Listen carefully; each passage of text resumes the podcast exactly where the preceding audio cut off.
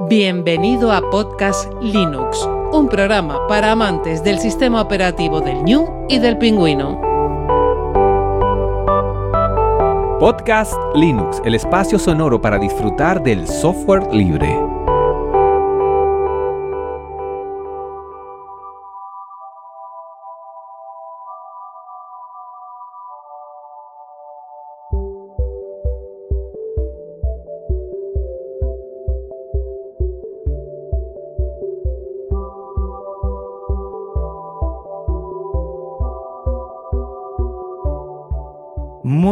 Amantes del software libre, bienvenido a otra entrega de Podcast Linux, la número 111. Un saludo muy fuerte de quien te habla, Juan Feble.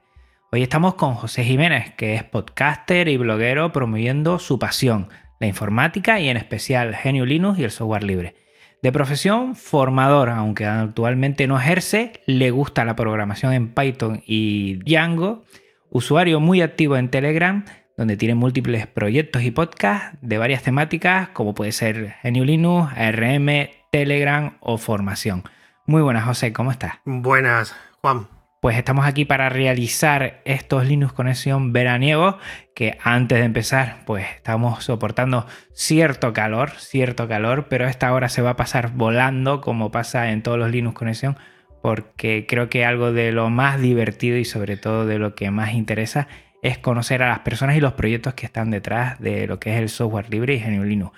Recordar a los oyentes que estamos en una sala Gypsy para esta charla, un servicio libre de videoconferencias y que este podcast se aloja a su web en GitLab, un servicio libre de repositorios Git y todo el contenido en archive.org, archive.org, la biblioteca digital libre con licencias Creative Commons.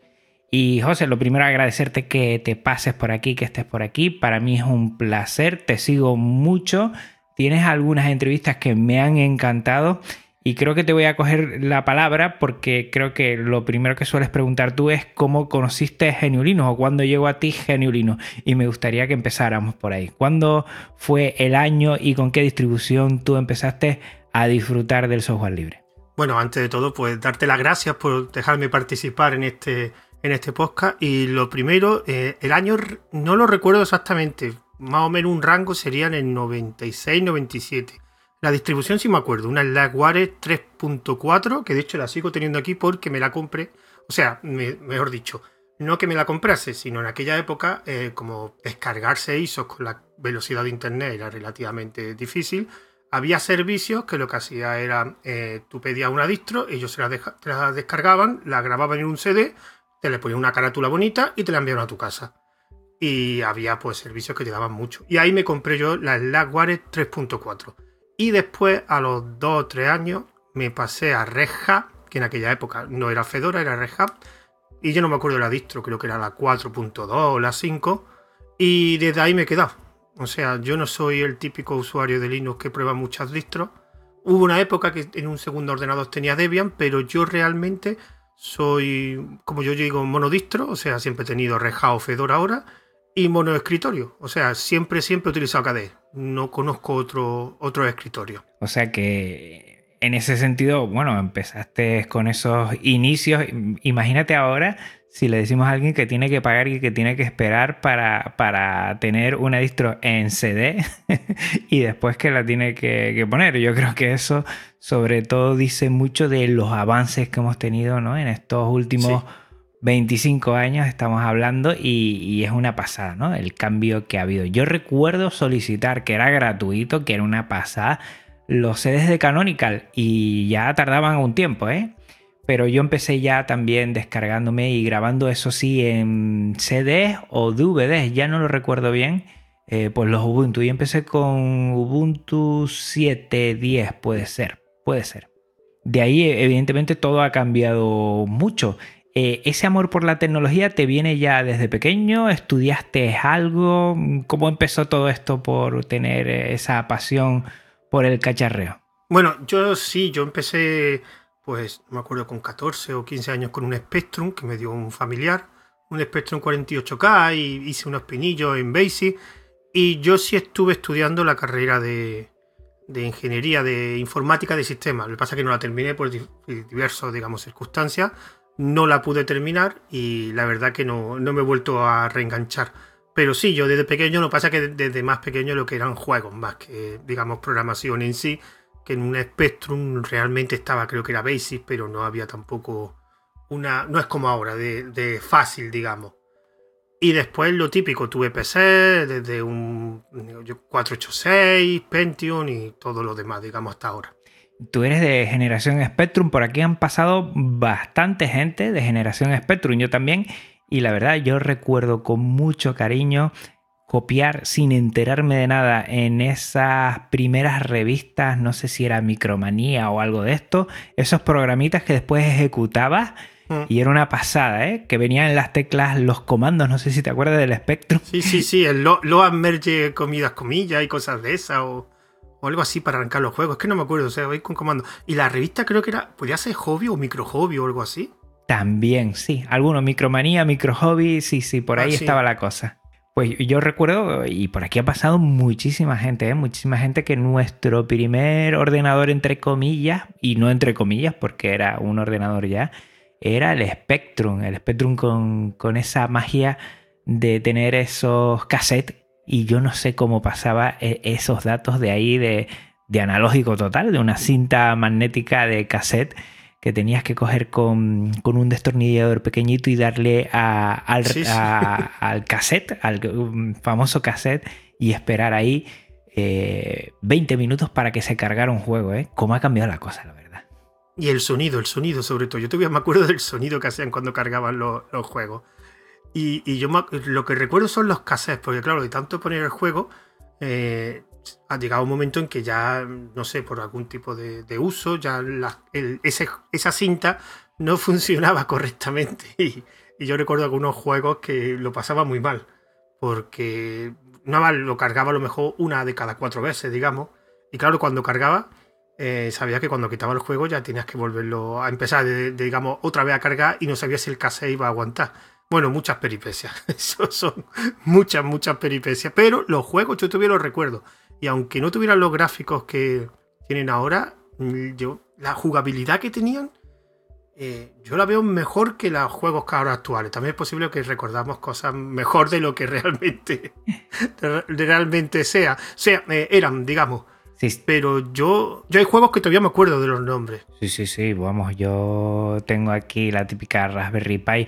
O, mentira, dentro de, del ordenador que tengo siempre pongo RetroPie y una parte son los juegos de Spectrum y te puedo asegurar que hay dos cosas que recuerdo mucho. Primero, el sonido de la carga es tan chirriante, pero no sé si te acuerdas tú también que se generaba unas bandas en la televisión que eso seguramente estaría ahora prohibidísimo porque eso podía dar algún tipo de problema visual o no sé si, si de, algún tipo de, de, circunstancia a los niños de hoy en día estaría prohibidísimo porque era tan, eran amarillas, chillones y azul chillón y se movían tanto que algún problema hasta psiquiátrico podría tener uno en su momento. Me acuerdo, me acuerdo con mucho cariño y sí, la jugabilidad, yo sigo siendo un fiel defensor de lo que es... Eh, las retroconsolas y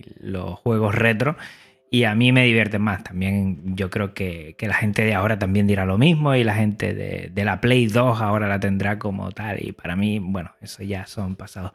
Pero sí que, miramos con añoranza ese pasado y, también esa cierta dificultad también que tenía como Genio Linux al principio, que al principio eh, estaba hablando también con, mucha gente y, la difícil o la dificultad que, que, había al principio también era una forma de, animarte a ver si podías solucionar. Era un reto, ¿no? Y ahí tenía su miga la situación de empezar con Genio Linux pues hace 10, 15 años. Claro, yo siempre he mantenido que, que bueno, digamos tiene, GNU Linux tiene ciertas carencias, o mejor dicho, tiene ciertas, ciertas características.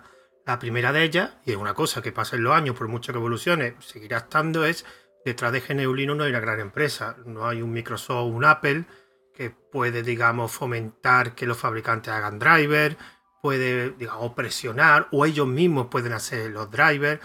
Y eso va a ser mm, siempre. O sea, es verdad que con el tiempo está evolucionando Linux y cada vez menos dispositivos con, con falta de driver o que sea complicado instalar en, en Linux, pero eso siempre va a pasar. Y yo creo que también es una característica de Linux que si te gusta Linux tienes que afrontar eso.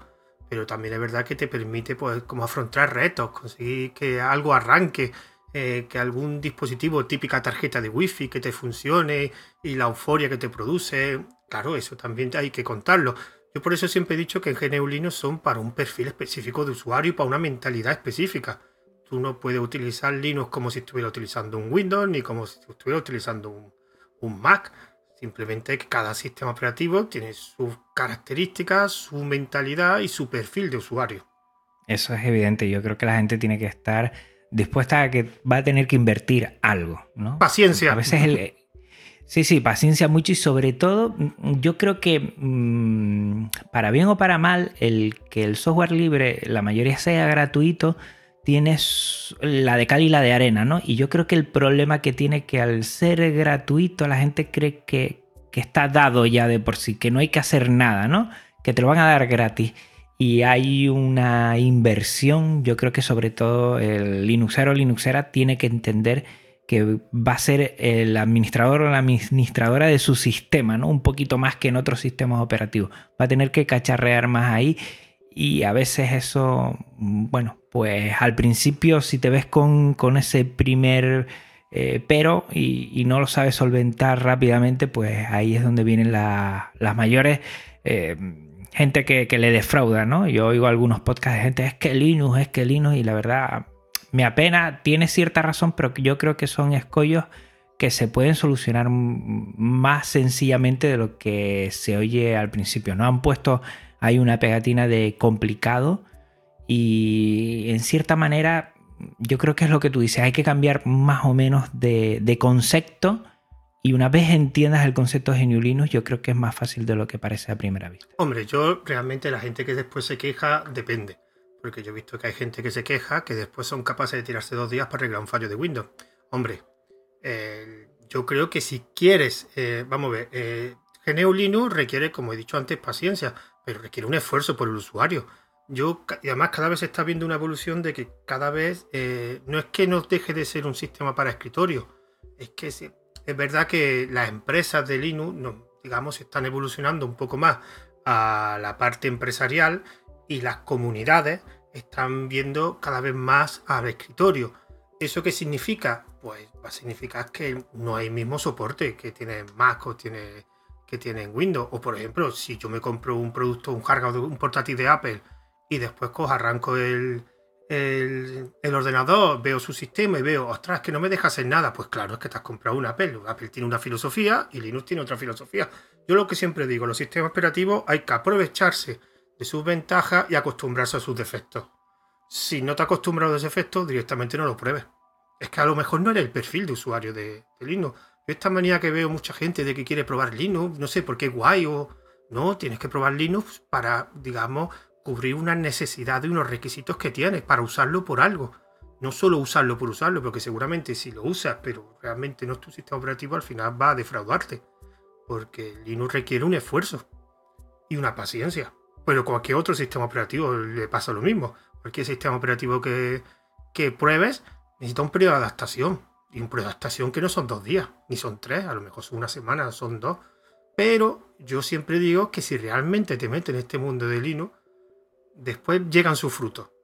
Mm, yo creo que sobre todo eh, la recompensa de, bueno, que tú lo dijiste bien, ¿no? De, obtener los resultados y sobre todo de, amoldar perfectamente el sistema a, tus necesidades una vez lo entiendas y no al revés, ¿no? No amoldarse un usuario o usuaria al sistema. Yo creo que eso es lo bueno de GNU Linux y que tiene mucha tirada en principio también por eso.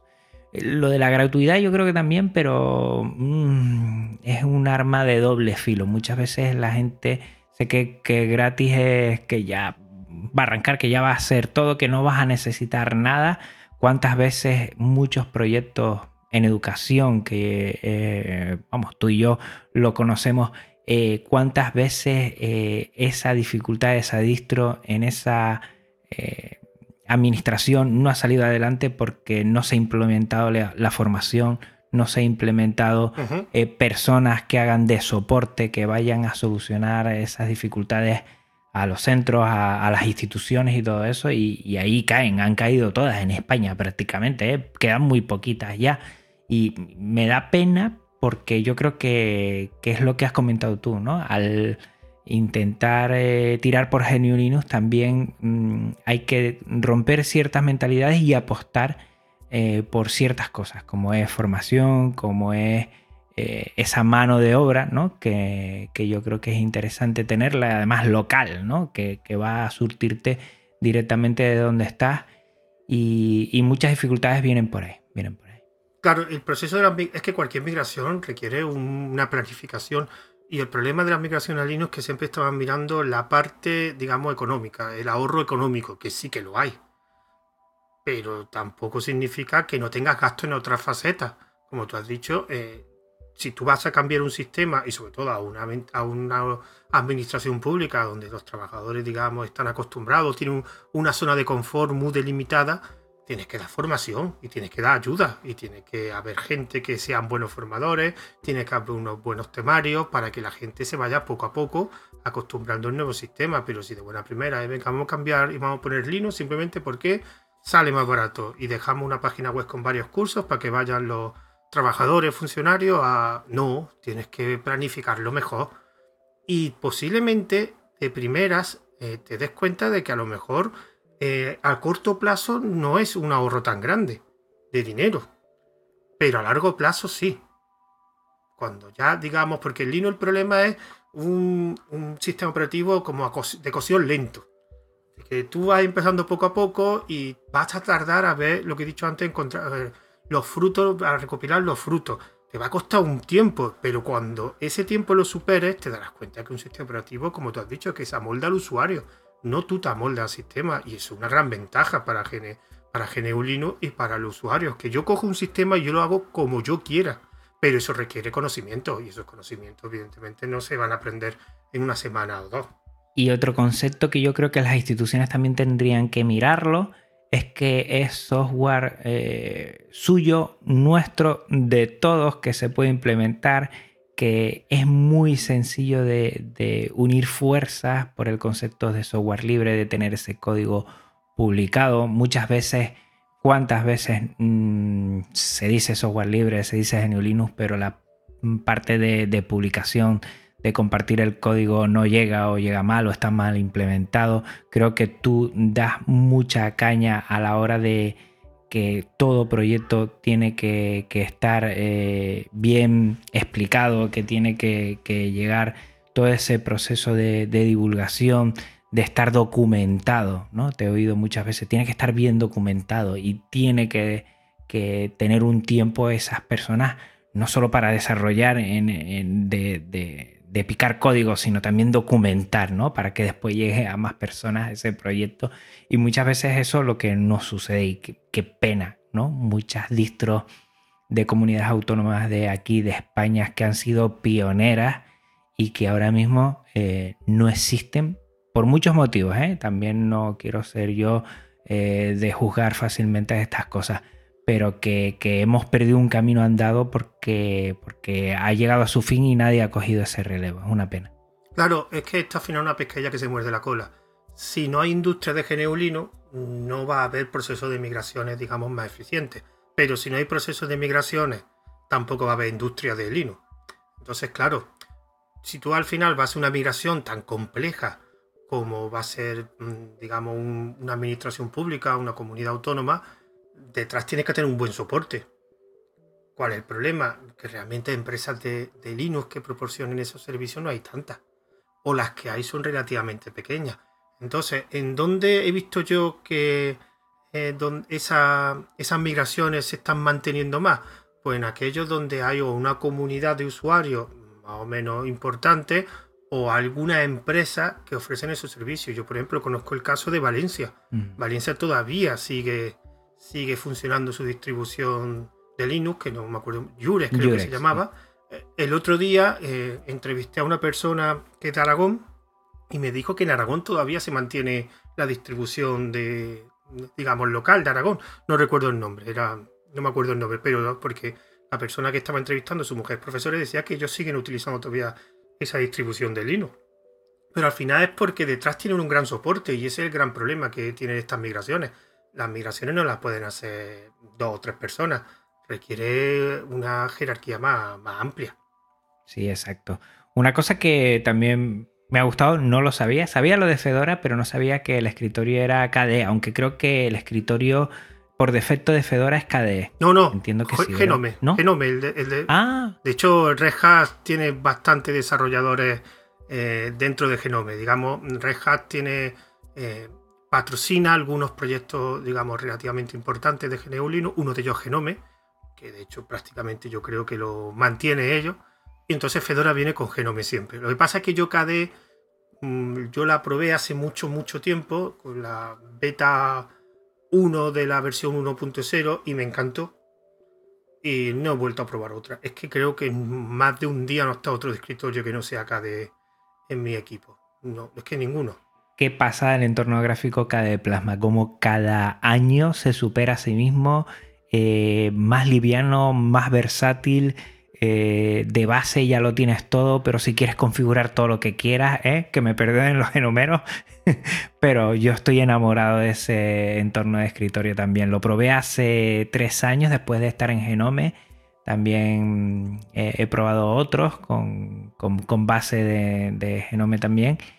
Y al final me quedo con, con KDE Plasma porque es una maravilla, por lo menos. No sé si es que yo ya estoy habituado y ya poco a poco nos cuesta cambiar de, de uso las cosas, pero yo estoy encantado. La que no conozco mucho es Fedora y mira, la probé una vez porque tenía eh, para una tarjeta gráfica, era la que tenía ya eh, de salida, la implementaba bien y lo puse en un netbook y estuve un tiempito con Fedora, pero ya no lo he ido a probar más, la verdad. No, Fedora el problema es que tiene muy, mal- marketing. Muy malo. O sea, tú escuchas en los grupos de Telegram, sobre todo en los hispanohablantes. Ya fuera de.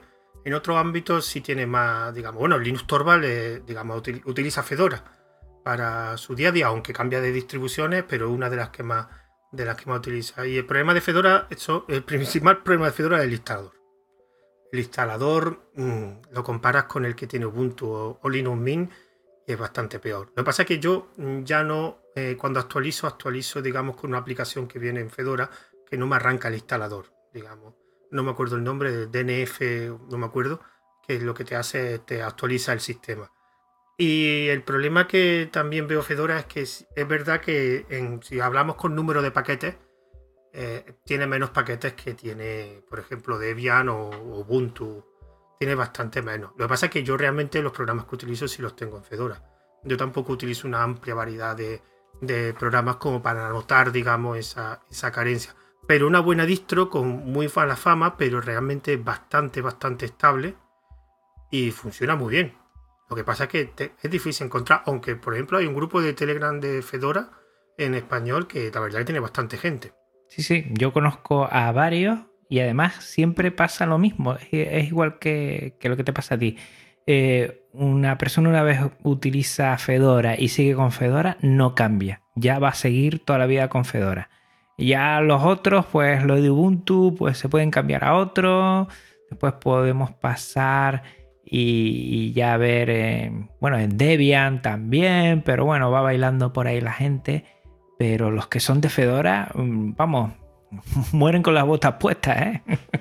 Eh, Tiene, tiene truco, ¿eh? Tiene truco, Juan. Dime, dime. Es que no tiene truco, no nos podemos cambiar a otra, de- digamos, derivada de Fedora, apenas existe. Claro, cuando tú te pasas Ubuntu, lo que te he dicho, puedes pasarte Linux Mint, te puedes pasar KDE Neon, que creo que está basado en Ubuntu, eh, te puedes pasar, pero en Fedora no te puedes pasar a otra. Ahora mismo yo no sé ninguna distribución que derive de Fedora, que la habrá, Seguramente sí. pero yo ahora mismo... Entonces, claro, en, en un lado es más fácil que en otro también. Entonces, claro, te quedas con la original, para que, aparte de que no hay, pues te quedas con la original. Bueno, si yo algo te sigo y te sigo mucho, es por el tema de, de lo que son las placas ARM, ¿no? Yo creo que Raspberry, mm, bueno, ah, dio el primer golpe y quien da el golpe golpea dos veces. Y la verdad que tiene un buen marketing, hablando de marketing.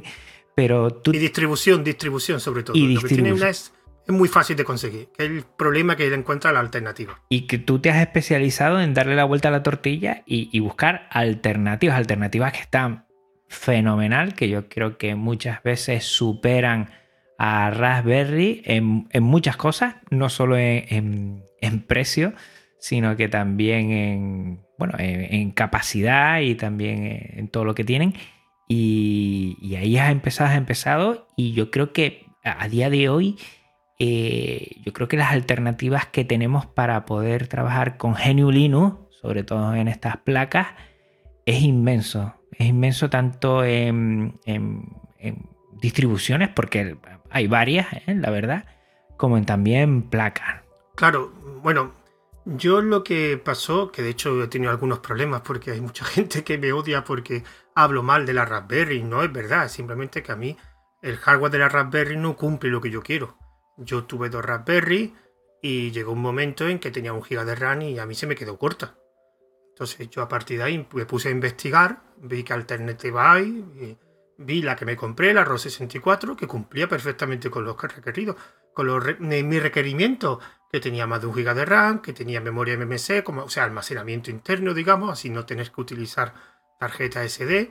Y a partir de ahí vi que había mucha alternativa, había Odroid, había NanoPi, había BananaPi, Orampi, y decidí, pues digo, bueno, pues lo mismo que yo he aprendido, porque no hago un podcast y le cuento a los demás la alternativa, ya que decidan, si quieren comprarse una Raspberry, que sigan comprándosela, o si quieren comprar una alternativa, que vean, mira, esto es lo que hay. Generalmente son un poquito más caras que la Raspberry, porque también lo que no entendemos es que el precio va en función también de lo que proporciona. Y el hardware de la Raspberry era más, más barato, pero también era el más sencillo. Es verdad que después en otras cosas, en proyectos, en comunidad. Ojo, que en comunidad es muy extensa la de Raspberry, pero las otras alternativas también tienen comunidad. Además, hay un montón de cosas que la gente no sabe, como hay una alternativa que Odroid que tiene una su propia revista y todo. Entonces, yo lo que intento es informar y cada uno que ya, que ya elija qué placa quiere. Pero claro, es que ahí me he dado cuenta que hay mucha gente que solo conoce Raspberry. ¿Vale? Si, te si la conoces, te gusta y sigues comprándola. Pero yo lo único que te digo, mira, también encuentras esto, esto, esto y esto. Y ahí, como tú has dicho, hay placas muy, muy buenas. Muy buenas. Yo, de hecho, hace poco, eh, del podcast este de, ARM, he publicado uno que era alternativa a la Raspberry Zero. Que es, digamos, una modalidad, digamos, una placa más pequeña y más simple. Yo he puesto 5 o 6. Y hay algunas que yo mismo no los conocía, la verdad. Y yo eso lo que pretendo es dar información simplemente. Yo no pretendo convencer a nadie ni decir que la Raspberry es buena o mala, no. Yo te digo, mira, ahí tienes la Raspberry, aquí tienes toda esta, tú ya decides. Y lo bueno que todas estas placas siempre han venido con distribuciones GNU Linux. Ha sido una fórmula perfecta para que la gente que quiera cacharrear con esto también se meta en el mundo GNU Ujú. Linux y del software libre, tema de distribuciones y que también conozcan pues después que se puede meter en portátiles, en sobremesas. Yo creo que eso también ha expandido bastante, bastante lo que ha sido el software libre gracias a estas placas. Claro, es que Windows creo que ahí no tiene mucho que hacer, creo. Windows ARM, la verdad que hay algunos proyectos para y algunas placas que sí soportan Windows, pero realmente ahí donde gana, digamos, y es claro ganador es, es GNU Linux. Las distribuciones tienen mucho mejor soporte a ARM que Windows, entonces es lógico que utilicen mejor eh, la distribución Linux. También le pasa a Linux en placa ARM como le pasa también en, digamos, las placas X86, que también es desconocimiento. Eh, la gente conoce solo la distribución típica, que es la Raspbian, y no sabe que hay muchas más. Yo durante mucho tiempo eh, he intentado difundir que había una que se llama 10pi, Mm. que funciona muy bien. Yo la La probé. gente se Mm. Además, para instalar, digamos, determinados servicios, era lo mejor. Era, digamos, escoger este servicio e instalarlo automáticamente. Era muy fácil. Yo después la tuve que dejar porque, digamos, que hubo una actualización que me daba muchísimos problemas en la placa. Y ahora lo que tengo ahora funcionando es Nextcloud-Pit, que digamos una distribución de Linux, de GNU Linux, pero enfocada a Nextcloud, es lo que, lo que he hecho, lo que utilizo ahora mismo. Si te tendrías que quedar con, con alguna placa RM por lo llamativa, por lo diferente, por lo que da, ¿con cuál te quedarías? Una que no conozcan mucho los oyentes y se puedan hacer una idea de las alternativas que hay. Vale. Bueno, te voy a decir la, la, placa que me gustaría, pero la placa que me gustaría a mí, el problema que tiene es que es difícil de conseguir. Es un problema que tienen todas las alternativas. Hay algunas marcas que tienen tienda propia, entonces eso ayuda. Y después te voy a decir otra alternativa que lo bueno que tiene la tienda. Aún así tiene un montón de placas. La placa que a mí me gusta bastante es la Rospi 4, que es una placa con un Roshi 3999, que digamos de lo, de lo más potente que hay 4 GB de RAM y lo que tiene, que es una cosa que siempre me ha gustado de las placas, es que tiene una PCI Express, con lo cual le puedes conectar una memoria tipo, eh, digamos, M2 y eso ya un almacenamiento bastante rápido. Y esa, lo que pasa es que aunque hay distribuido en España, en Galicia, creo que hay una tienda que la distribuye, eh, no es fácil de conseguir. Y después yo hace muy poco no tengo, de esta marca, la que voy a decir ahora, no tengo placas, pero a mí una marca que me gusta y porque la tienda muy funciona es Nanopi. Nanopi es, como su nombre indica, aunque hace placas de todos tamaños, son lo que hace unas placas muy muy pequeñas, aunque después ahora ha hecho otro tipo de placas, que son las Nanopi, la, la familia, tiene una familia que se llama Neo, Duo, y son placas con un, digamos, un tamaño muy pequeño. Y lo bueno que tiene es que tiene una tienda que se llama Frien y ARM, que es muy buena. Tanto en que venden todos los modelos de Nanopi como los accesorios tiene muchos accesorios. Te puedes encontrar diferentes cajas, diferentes, e incluso cámaras, otro tipo de accesorios. Y yo una que recomiendo bastante, aparte que los gastos de envío están bastante contenidos. Pues otro problema de las tiendas de las marcas, que es como vienen generalmente de China, te suelen poner bastante gastos de envío. Así que la Rospi 4, por ejemplo, y a cualquiera de Nanopi. Esas serían mis dos recomendaciones. Para amantes del cacharreo, les puedo asegurar que el podcast que tiene José Jiménez sobre alternativas de, ARM, de placas ARM, es fantástico. Eh, vayan sacudiendo la billetera porque querrán gastar algo de dinero y, es una pasada. Estaba pensando ahora, eh, José, que, que, también lo bueno que tienen es que todas estas placas que son más de, entiéndeme el concepto, desarrollo, no es algo cerrado en sí de consumo, sino es más para cacharrear, desarrollar uno Claro, ahí no queda otra que meter GNU Linux, ¿no? Porque meter eh, una licencia que, haya que pagar mm, genera más costes y después no puede haber dentro una comunidad que pueda hacer más desarrollo. Yo creo que todo este modelo de, lo que son eh, dispositivos de este tema es que GNU eh, va como un guante y por eso yo creo que ha sido tan efectivo que y ha tenido tal desarrollo por ahí GNU Linux también y tanta salida. Yo creo que ha sido, ahora pensando, ha sido también un factor muy, muy a tener en cuenta.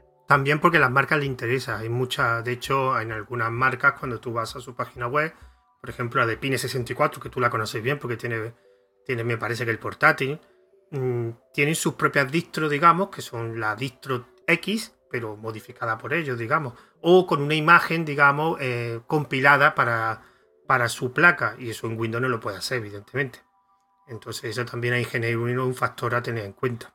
Y, el ejemplo que has puesto es ideal, ¿no? Yo creo que además se juntan muchas cosas que ya lo he dicho en algún otro programa.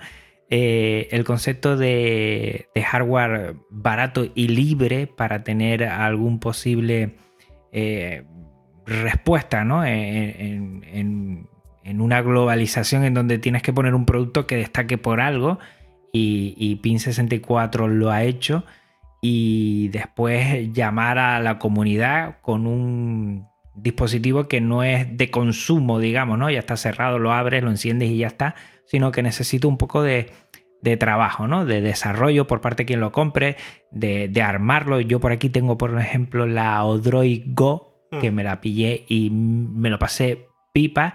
Es como una Game Boy eh, con un chip que es el SP32 y, te tienes que armar, ¿no? Te viene desarmado y tú te lo vas armando y después le vas poniendo ahí los ejecutables que tienen y, es una pasada, es una pasada. Todas estas cosas como, como nos están llevando por unos derroteros que yo creo que el ejemplo más claro es el PinePhone, cómo va a salir un teléfono con hardware libre, con software libre y que a día de hoy tienes que saber cacharrear un poco con él porque tienes que instalarle cosas y todo, pero puede ser el inicio de, ese dispositivo móvil libre que todos desearíamos tener, los que nos gusta el software libre, y que hay otras fórmulas por ahí que de antaño mm, han intentado sacarlo y no lo consiguen y mira por dónde el PinePhone es una realidad hoy en día.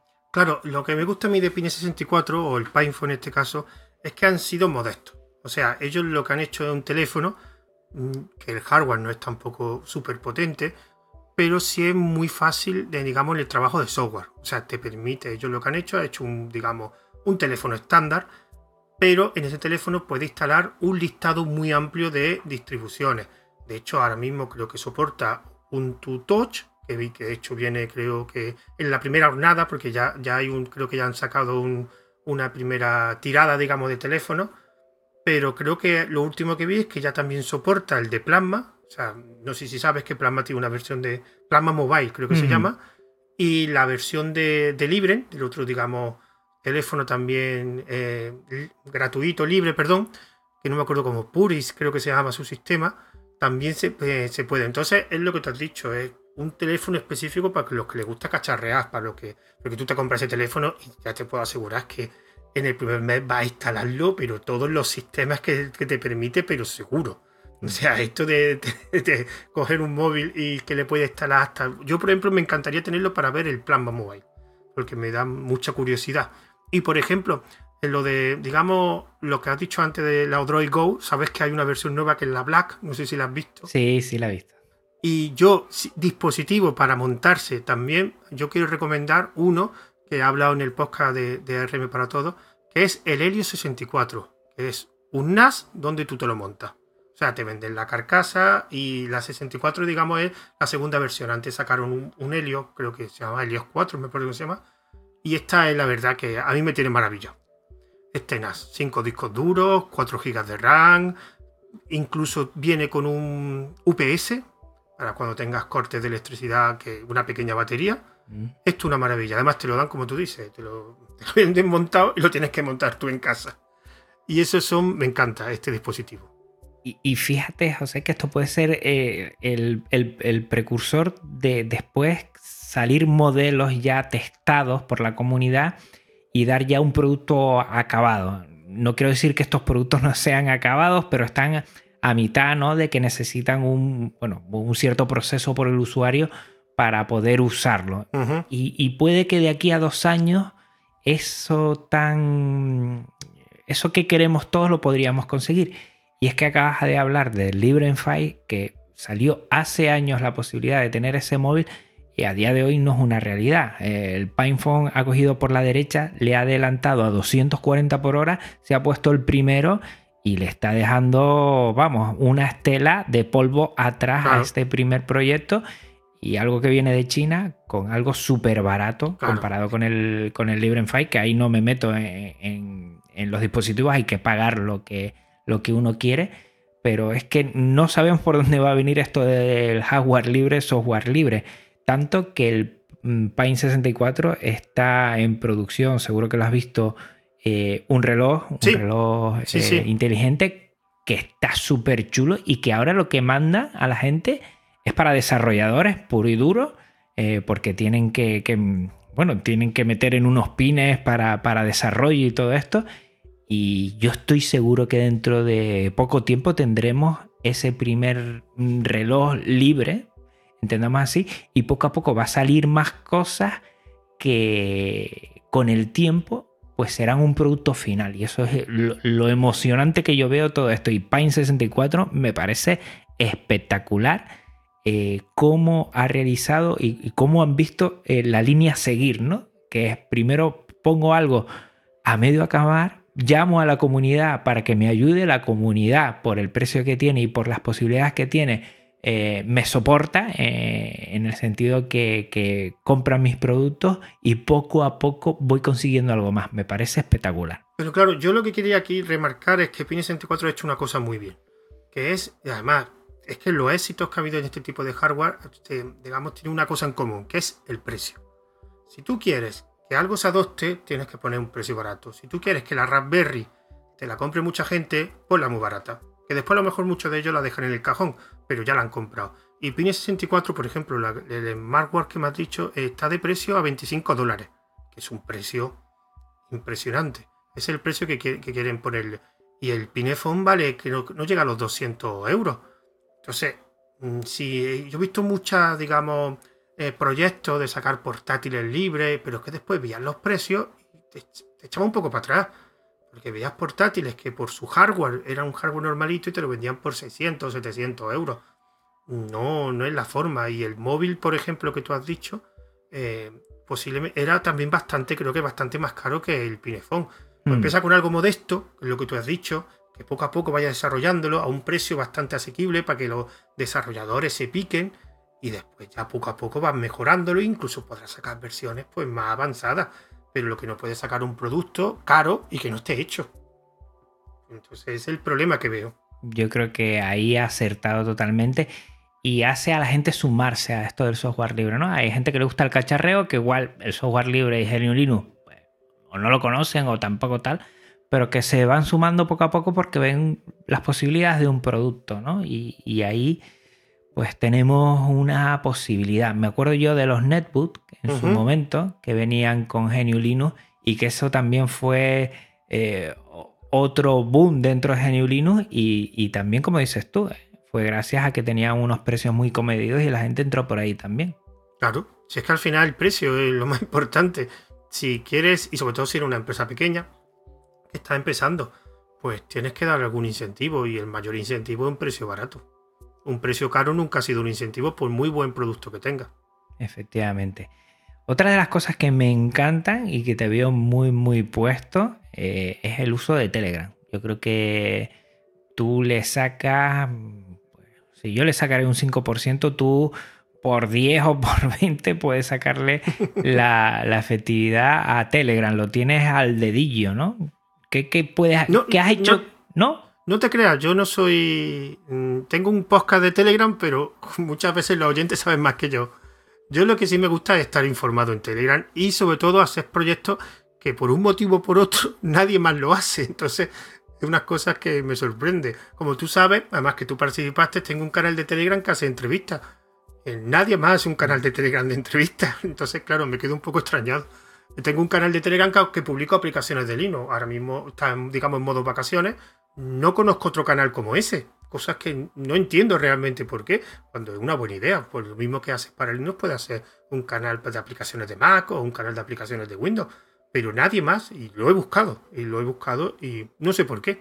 Pero después doy un, soy un usuario normal. Lo que pasa es que sí me gusta estar informado de cosas de Telegram y todo eso. Pero no programo bot. Ni no te creas que, que hago cosas que no hagas tú, por ejemplo, con Telegram. Bueno, yo creo que hace alguna más. ¿eh? Que yo, hombre, la verdad es que yo creo que para todos eh, Telegram ha sido un antes y un después en, muchísimas cosas, ¿no? Yo creo que eh, si miramos hacia atrás, lo que hacemos actualmente con Telegram hace, no sé, 5 o 6 años, la verdad es que, que ni lo imaginaríamos. Desde tener un disco duro virtual, entre comillas, eh, tener un podcast, tener cualquier cosa eh, que quieras divulgar a los demás, tener una comunidad cercana 100%. Es que yo creo que Telegram ha sido un antes y un después, pero, pero vamos, eh, sobre todo para los que nos gusta el cacharreo y lo que nos gusta la tecnología. Claro, yo siempre pongo una frase cuando quiero definir a Telegram. Alguien me pregunta, ¿qué es Telegram? Y siempre digo lo mismo. Dice, mira, si tú quieres hablar con tu familia, quieres hablar con tus amigos, tus compañeros de trabajo, quieres hablar, qué sé, con compañeros de clase, utiliza WhatsApp. Para todo lo demás, Telegram. Digamos que esa es la frase con la que yo lo describo. Y es verdad. También no tiene tantos suscriptores como WhatsApp, pero tiene mucha más facilidad de WhatsApp. Mucha más. Yo creo que está hecho para, para sacarle el máximo partido. A WhatsApp te tienes que amoltar a él. Yo creo un poco la filosofía del software libre. Sabemos que Telegram no es software libre, pero tiene una carga filosófica ahí detrás que yo creo que sí. Siempre estoy cruzando los dedos porque los rusos se cabren. No sé si con el Estado Federado de Rusia o con quién. Y digan, pues ahora libero eh, Telegram y venga, barra libre para todos. Siempre estoy cruzando los dedos para eso. No, no, no, Juan, no, no, no tiene nada que ver Rusia ya con Telegram. El creador de Telegram se fue, de hecho la sede creo que está en Dubai O Sí, sí, creo sí. que la va- o sea, que no tiene, ahí ya no pinta nada. Lo que pasa es que sí es verdad que el creador de Telegram, cuando le, al principio me estaba preguntando, porque bueno, para que no lo sepas, Telegram, el cliente sí es eh, software libre, o sea, de hecho hay mucha- muchos clientes, el servidor no. La pregunta que le hicieron al creador, eh, por qué el servidor no lo permitían, es porque eh, supuestamente ellos dijeron que si ellos permitían que lo- tener el código fuente del servidor, habría muchos Telegram y ellos no tenían, digamos, la arquitectura pensada para que eh, todos esos servidores Telegram, o sea, lo que se llama federación de servidores, se comunicasen entre ellos. Entonces ellos querían tener, digamos, una arquitectura donde un servidor central eh, controlase todos los mensajes de Telegram y así también, que una cosa que no tiene WhatsApp es que se puedan almacenar, o, digamos, tanto como tú has dicho antes, lo de el archivo, el disco duro virtual y todo eso se almacena en el servidor y no en los móviles. Esa es la razón que dio el creador de Telegram por qué los servidores es todavía código cerrado. Lo que pasa es que tuvieron una polémica muy fuerte en Rusia. Hasta hace poco en Sí. Rusia Telegram estaba medio capado, entre comillas. Creo que ya se puede utilizar normalmente. Sí, Y, y lo bueno es que en ese dime y direte, pues la forma más fácil es de, pues libero y que inyecten mil Telegram y tú me podrás cerrar el mío, pero no podrás cerrar lo demás. Por eso iba yo del cabreo que, que tenían con Rusia y yo, eh, bueno, con los dedos cruzados a ver si seguía por ahí la cosa. Pero ha sido una cosa buena el bloqueo este porque han mejorado mu- muchísimo lo de las conexiones VPN. Sí. O sea, ahora la diferencia entre que empezó el bloqueo de Rusia, bueno, también hubo un bloqueo en Irán, ¿eh? También lo mismo que está pasando, eh, ha pasado en Irán, lo que pasa es que en Irán, digamos, no ha sido tan noticia. Digamos, el desarrollo de todas las formas o la implementación de, porque se, bueno, no- sé si sabes que se puede utilizar por VPN. De hecho, hay dentro de, de los clientes Telegram una opción específica de eso, pues para evitar el rastreo, para evitar lo típico, para evitar, digamos, la censura o lo que pasaba Ujú. en Rusia. En Rusia el problema que hubo es que lo bloquearon de verdad pero siempre Telegram o los usuarios de Telegram le dan una forma para saltarse el bloqueo. Entonces llegó un momento en Rusia y dice, pero ¿para qué no lo vamos a bloquear si no nos está sirviendo para nada? Entonces llegó un momento en que lo que ha pasado ahora es que dice, bueno, pues mira, eh, haced lo que queráis ya directamente. Es que no le estaba sirviendo el bloqueo a, a Rusia. La gente seguía, incluso eh, subían los usuarios de Telegram en Rusia. Cosa bastante absurda cuando te bloquean una aplicación. Sí, es verdad. Yo creo que, que en eso tiene mucha razón. Yo estoy enamorado de Telegram. Mira que intento siempre trabajar con software libre y, y sé que tiene su parte privativa y la acepto, pero yo estoy enganchadísimo. A día de hoy, yo creo que de la segunda aplicación que utilizo después del navegador es Telegram. Y Telegram lo tengo siempre a un lado ahí abierto. Y gracias, gracias a Dios, mi novia ¿eh? y yo eh, utilizamos Telegram entre los dos, que porque se lo dije en un momento, insistí varias veces, que se pasase de WhatsApp a Telegram y para mí es, vamos, la aplicación perfecta. La primera que pongo, la primera que instalo, eh, una vez pongo una distribución nueva, siempre es la primera. Bueno, y próximamente las videollamadas, que ya están implementadas en el cliente de en la beta de iOS, así que próximamente veremos cómo han hecho lo de las, las videollamadas, que era una cosa, por cierto, como una cosa curiosa, que era algo que estaban implementando el Telegram hace dos años. Pero resulta que el desarrollador que estaba implementando esa funcionalidad no conseguía una versión estable y el, digamos, el dueño, el Pavel Durov, el creador, el dueño de Telegram, se hartó y lo despidió con lo cual tuvieron que empezar de cero la- las videollamadas. Por eso ha tardado tanto en diferencia con otro, con otro servicio, digamos. Es una pasada, es una pasada. Otras de las cosas que te encantan a ti es el desarrollo, ¿no? El, el- el código. Cuéntanos un poquito de eso. Ahí sí que yo no te voy a poder ayudar. Estoy últimamente haciendo script en, en Bash y ya tengo una locura en la cabeza que ríete. Poco a poco lo voy entendiendo, pero cuéntanos un poco del tema del, del desarrollo. Yo ahora mismo el tema ese lo quiero retomar ahora en verano otra vez.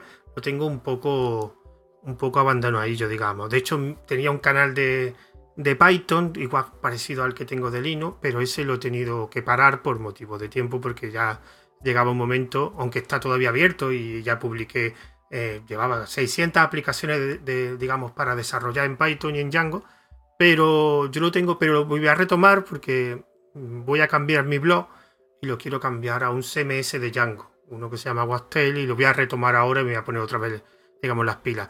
Eh, lo del desarrollo, básicamente a mí siempre me ha gustado programar, aunque me he dedicado a eso de vez en cuando, pero no soy, digamos, un desarrollador profesional. Lo que sí es verdad que en mis cursos más de una vez he dado, he dado, he dado programación y una vez descubrí Python y me encantó. O sea, era muy fácil de enseñarlo, muy fácil de explicarlo, muy fácil de programar y a través de ahí también conocí el framework web, o sea, una, una herramienta para hacer aplicaciones web que se llama Django y a partir de ahí pues surgió lo del canal de, de Telegram de, de eh, librería de desarrollo en Python, más otro que tengo de recursos que se llama Aprende Python, que ese sí lo tengo todavía activo. Y muy bien, lo que pasa es que ahora lo tengo un poco abandonado porque tengo muchas cosas en la cabeza y la programación es que requiere mucho tiempo.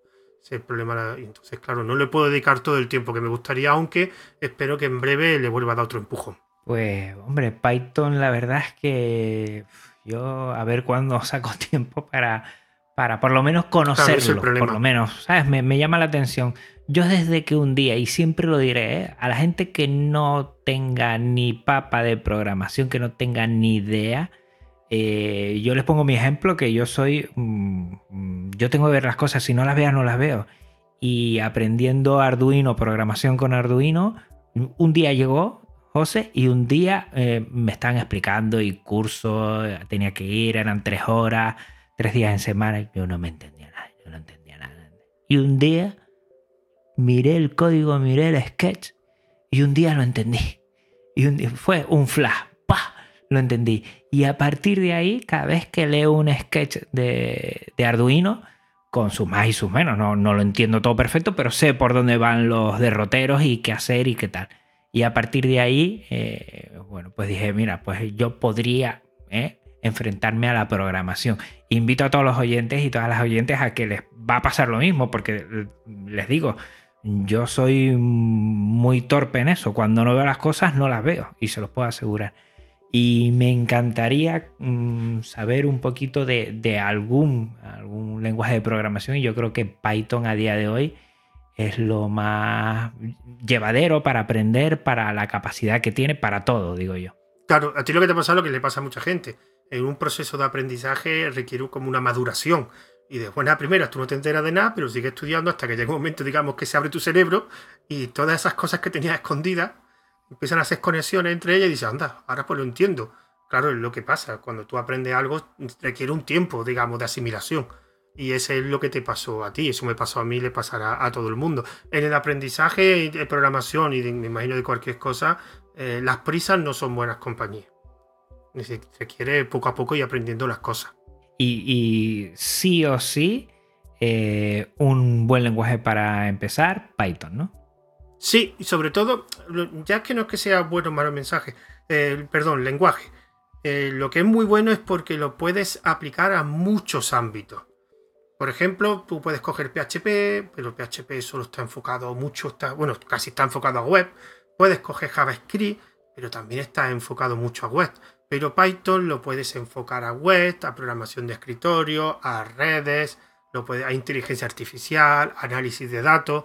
Con lo cual te da un abanico muy amplio de, acción. Entonces, ya que, vas a, ya que vas a aprender un lenguaje de programación, aprende uno que te puedas aplicarlo en múltiples ámbitos, porque no sabes en un futuro, porque ahora tú quieres aprender a hacer páginas web, pues te sirve Python.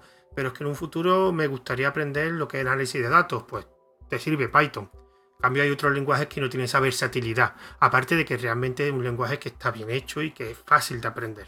Pues mira, lo pongo en mis cosas por hacer, en la pila que tengo aquí de aprender, pero yo se lo digo a los oyentes, ¿eh? Un día yo Arduino no tenía ni idea, pero ni idea, además lo veía como algo y hace dentro de poco va a ser un año de eso.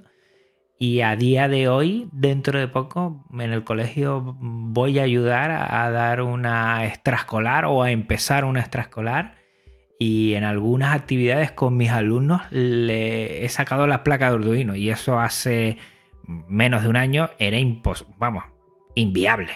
que no tenía ni idea, la verdad.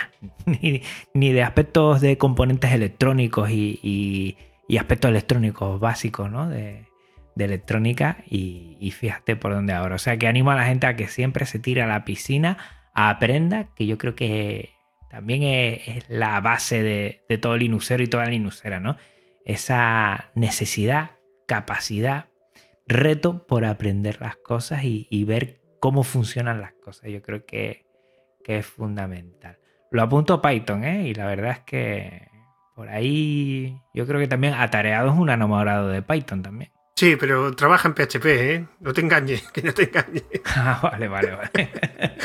le gusta mucho, le gusta mucho Python, pero su trabajo es en PHP. Le gustaría que fuera en Python, me imagino, pero es lo que tiene.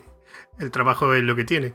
Pues ya saben que por ahí también lo vamos a dar en las notas del programa, todas las, bueno, todos los podcasts, todo lo que tienes por ahí.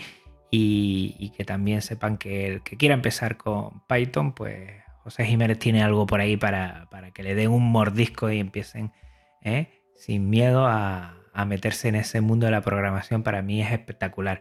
Por cierto, que programación y Genio Linux se llevan bien, porque yo me llevé un chasco una vez cuando fue aquí en Tenerife a un lugar de, makers. Eh, había gente, mucha gente programando, todos con Mac. Yo me quedé asombrado. No vi solo un Genio Linux.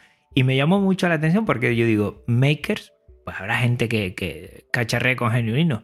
Muy pocos. ¿eh? Sí, pero eso también tiene una explicación. Porque yo lo he preguntado y los desarrolladores quieren solo desarrollar. Entonces no se quieren preocupar en el sistema, ni se quieren preocupar en el hardware. Y aunque yo tampoco soy muy usuario de Mac, los portátiles además son portátiles realmente que son buenos, digamos, son duraderos, no te dan problemas, también lo estás pagando, evidentemente. Y yo creo que además hay dos marcas que tú conoces muy bien que eso puede cambiar eh, con las marcas que hay distribuidores de Linux, tipo VanPC o, o el Linux. Ahora mismo si existe una posibilidad de que un desarrollador quiere desarrollar en Linux, puede comprarse un portátil de Linux. Y, eso desde hace poco, creo. No sé estas empresas cuando empezaron, si hace muchos años o no, pero creo que no tienen más de 10 años de vida, me imagino, esas dos empresas. Hmm. Por ahí, por ahí. Y no, y lo bueno es que ya hay alternativas, como yo digo, que a mí cuando hay algo y te dicen, para hacer esto tienes que hacerlo así, de una sola forma. Uf, yo, a mí me aterra eso. Cuantas más alternativas, mejor. Eh, para bien o para mal, cuantas más distribuciones de Linux, mejor. Ya sé que se diversifica mucho la cosa, igual no vamos a un ritmo con el que deberíamos, pero vamos poco a poco pisando fuerte, como digo yo. Claro, yo pongo siempre el mismo ejemplo a eso, porque hay muchos usuarios de Linux que se quejan de que hay muchas distribuciones de Linux. Y yo pongo el caso, ¿tú qué prefieres? ¿Un menú donde tengas que escoger 10 platos de primero, 10 platos de segundo y 10 postres? ¿O un menú donde solo haya un plato, un plato, un plato? Seguramente tú irás al bar donde tendrás más posibilidades de escoger. Entonces, en este caso, además, muchas distribuciones de Linux realmente no es que sean grandes cambios, suelen ser pequeños cambios de componentes en esta, o enfocado a un tipo de ámbito, que eso también te lo puedes hacer tú con cualquier distro, pero te lo dan hecho. Por ejemplo, la típica Ubuntu Studio es un Ubuntu solo específicamente con software de multimedia. Es una distro, bueno, también lo puedes hacer con Ubuntu, pero si te lo dan hecho, pues mucho mejor, ¿no? Pero aún así es un debate que escucho bastante sobre la variedad o el gran número de distribuciones de Linux. Yo también estoy a favor, yo a mí no me parece, y eso que yo solo utilizo una distro. Pero yo me parece que es perfecto. ¿Por qué no? Contra más variantes, más posibilidades de amoldar el sistema a tu gusto. No vamos tan rápido, pero por donde vamos, dejamos huella. Yo digo siempre lo mismo. No estamos a, bueno, dependiendo de si esta empresa pues ahora va por estos derroteros y nosotros no lo queremos. Por ejemplo, tengo un ejemplo muy claro con Canonical y Snap, que para bien o para mal, eh, yo lo acepto como alternativa. ¿eh?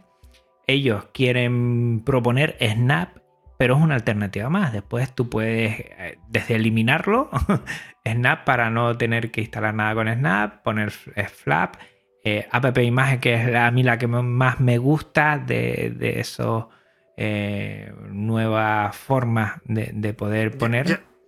Ya, somos dos, yo también, soy mi favorita. Y después están los puntos de que yo por, por porque siempre los he utilizado así, pues me gustan más, estoy más tranquilo en ellos, pero yo creo que es por, por haber cacharreado siempre con ellos. Pero eh, si tengo que elegir entre las tres nuevas paqueterías, evidentemente app imagen, a mí es la que me ha dado mm, mejores resultados. ¿eh?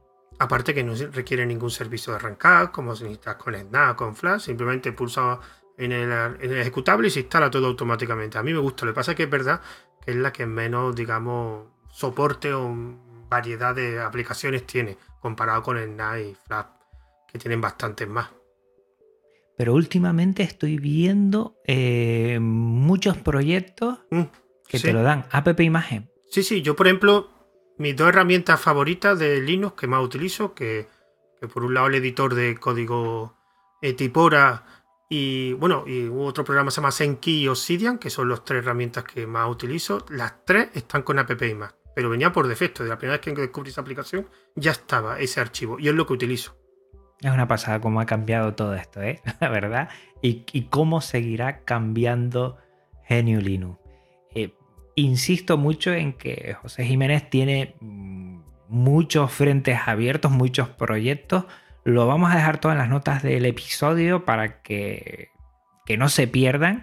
Y sobre todo, si tendrías que elegir alguno de ellos, ¿cuál, cuál te gusta más? ¿O ¿Cuál es más mimado para ti? ¿Cuál, cuál le tienes más echado el ojito? Sí, yo en este, de hecho, no es que tenga muchos, digamos, suscriptores, pero es el que me ha permitido conocer mucha gente interesante, que es el que el canal de entrevistas que tengo, que entrevistas en diferido, que de hecho tú participaste, y, y ese es el que más me gusta, sobre todo porque el formato de la entrevista es un poco diferente, y sobre todo porque la verdad que la, la gente que se lo he propuesto, la gran mayoría, un porcentaje muy alto, han aceptado sin problema. Además, muchos de ellos gente que no conocía absolutamente de nada, que era la primera vez que hablaba con ellos y le he explicado el proyecto, eh, que es básicamente una entrevista en una semana.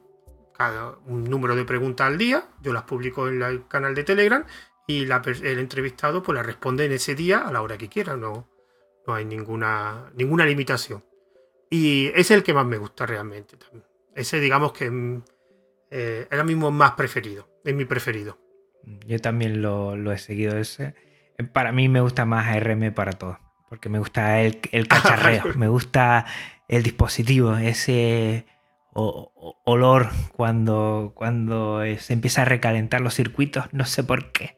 Será de... Yo siempre he dicho que a mí me regalaron de chico eh, un, un, tren a pilas y, eso echaba un olor, la verdad. No sé si también ahora mismo en la Comunidad Económica Europea yo creo que lo, lo vetarían, ¿no? No se podría. Y yo creo que de, esos olores y esos primeros ordenadores, el Spectrum, ¿no? La gomosidad y todo esto, nos ha quedado algo, ¿eh? De cacharrear, de abrir las cosas, abrir la radio y tal. y siempre nos queda eso.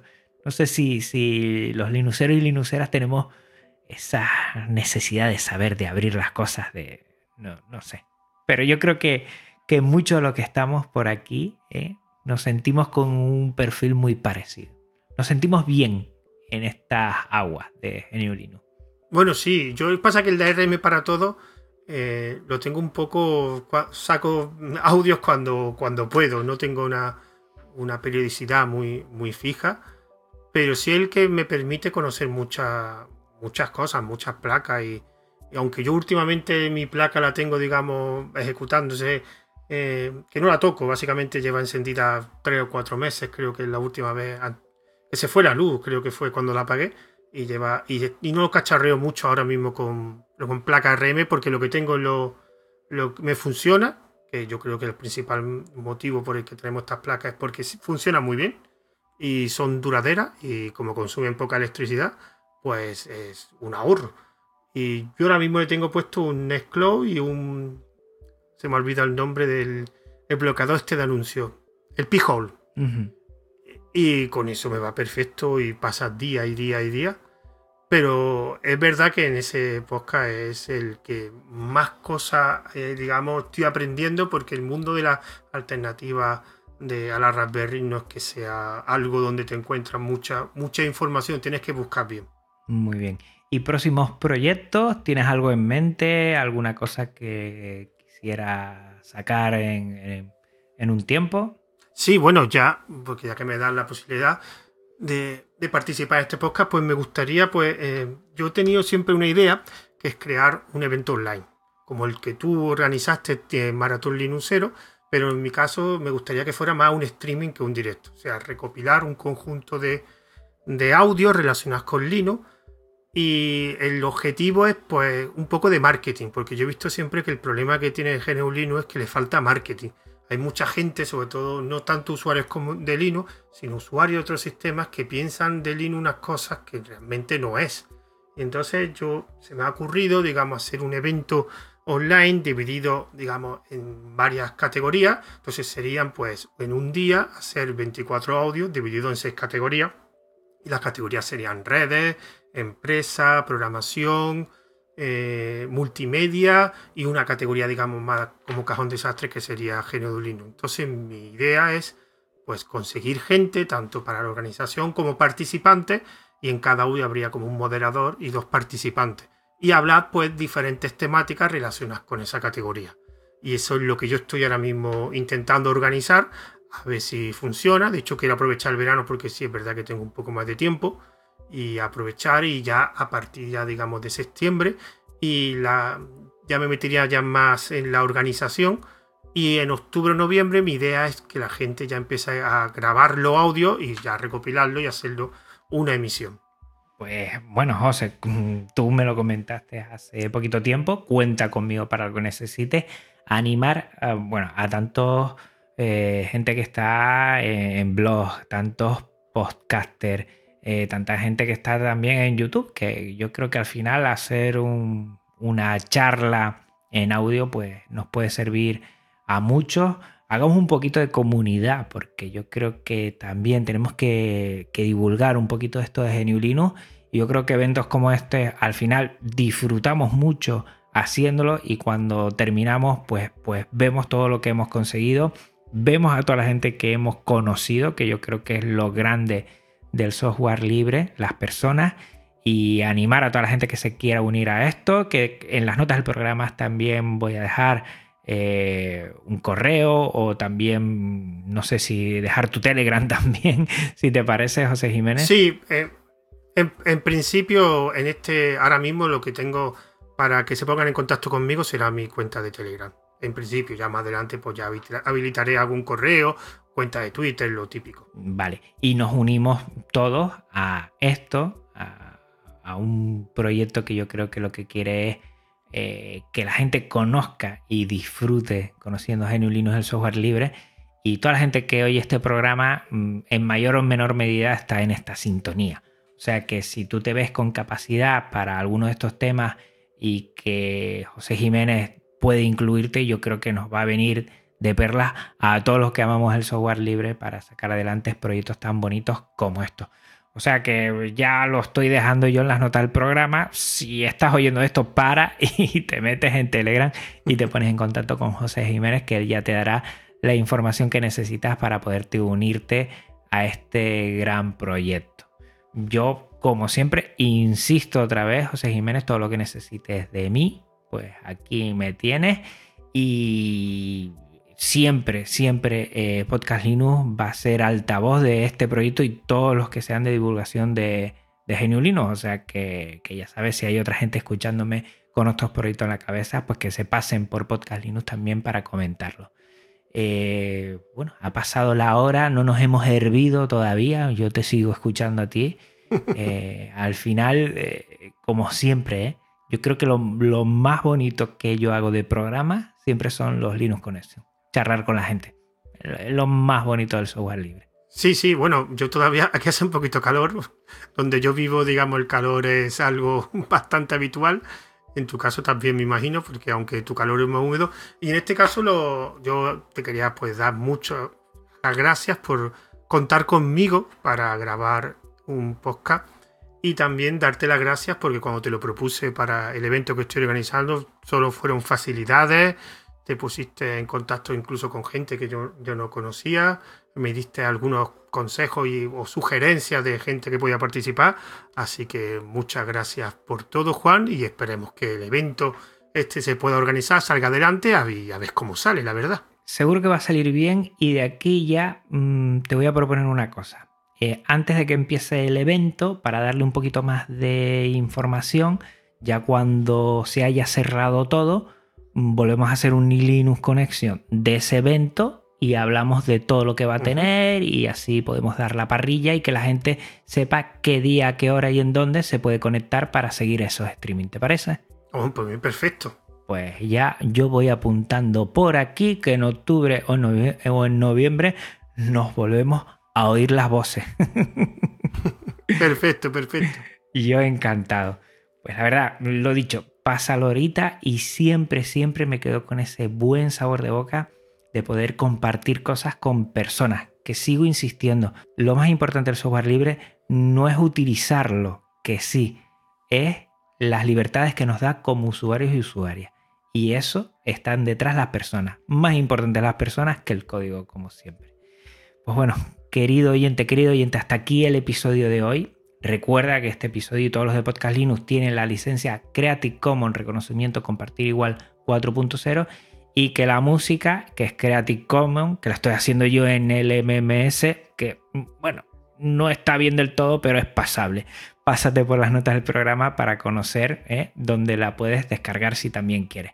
Recordar que este podcast se aloja en su web en GitLab, un servicio libre de repositorios Git, y su contenido en archive.org, archive.org, la biblioteca digital libre con contenido Creative Commons.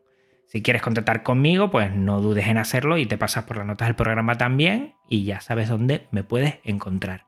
Gracias por tu tiempo, escucha y atención. Hasta otra Linuxero, hasta otra Linuxero. Un abrazo muy fuerte, un abrazo fortísimo de aquí, José Jiménez. Igualmente, un abrazo. Y a todos y a todas, chao. Podcast Linux, el espacio sonoro para disfrutar del software libre. Un programa para amantes del sistema operativo del ñu y el pingüino.